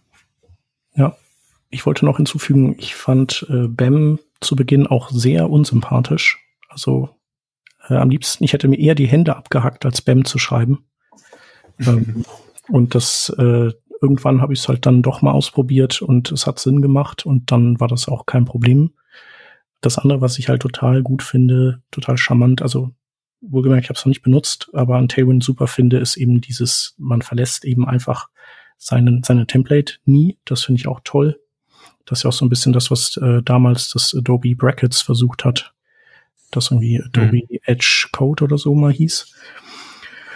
Und äh, das letzte ist, und das hast du auch mal ganz kurz so en passant erwähnt, ähm, ich bin halt auch so, so ein Ladezeiten-Nerd und ähm, das CSS ist ja so quasi das der ultimative Blocker. Und je größer das wird, mhm. desto, desto länger kann die Seite nicht gerendert werden. Und das hast du halt, das hast du halt einfach bei Tailwind nicht, dass dein CSS mit der Anzahl Komponenten wächst. Das ist so groß, wie es ist. Und da tut sich dann einfach vom Start weg nichts mehr. Oder so gut wie nichts mehr. Und das sind alles so, so Punkte, die, die ich Tailwind auf jeden Fall zugute halten muss. Leider habe ich mhm. jetzt, äh, bin ich stecke ich in Projekten, wo das eben, wo der Zug schon abgefahren ist. Ja, das kann man ja auch schlecht nachträglich dann noch äh, draufsetzen, das muss man schon auch sagen. Ja, man bräuchte so einen ähm. Reverse-Compiler, so, so wie das Purge naja, Templates durchgeht. Naja, naja, naja, warte mal, jetzt äh, einen habe ich noch. Äh, also es gibt sowas ähnliches, das heißt Windy. Äh, ah. Use Windy ist da auch verlinkt. Das ist eine Browser-Extension. Äh, mhm. Die kostet allerdings auch ein bisschen Geld, jetzt aber auch nicht äh, die Welt. Und da kannst du Reverse Tailwindifizieren. Also du kannst cool. quasi in der Browser Extension dann irgendwie ein Element auswählen. Der computet dann dein CSS oder die Styles, die eben da drauf liegen und konvertiert die in eine in ein Array von Tailwind-Klassen. Ähm, und all das, was er nicht drin abbilden kann, würde dann, glaube ich, in Inline-Styles konvertiert werden. So, ich habe das mal gekauft, ich habe es auch ausprobiert und ich finde es schon im jetzigen Zeitpunkt schon beeindruckend, was das leistet. Und für solche Anwendungsfälle könnte ich mir das schon vorstellen. Also äh, auch links und rechts, sage ich mal, der Anwendungsfälle ploppen auf jeden Fall auch weitere Tools auf, die das dann dir ermöglichen, zu migrieren, hin zu migrieren, wieder weg zu migrieren, ähm, was man da sich alles so vorstellen kann. Also das finde ich auch sehr interessant auf jeden Fall. Mega geil. Cool. Das werde ich mal angucken. Genau, und ansonsten, wenn, ich würde sagen, ähm, du bist auf Twitter, ja, ne? Ich bin auf Twitter, ja. Ähm, genau.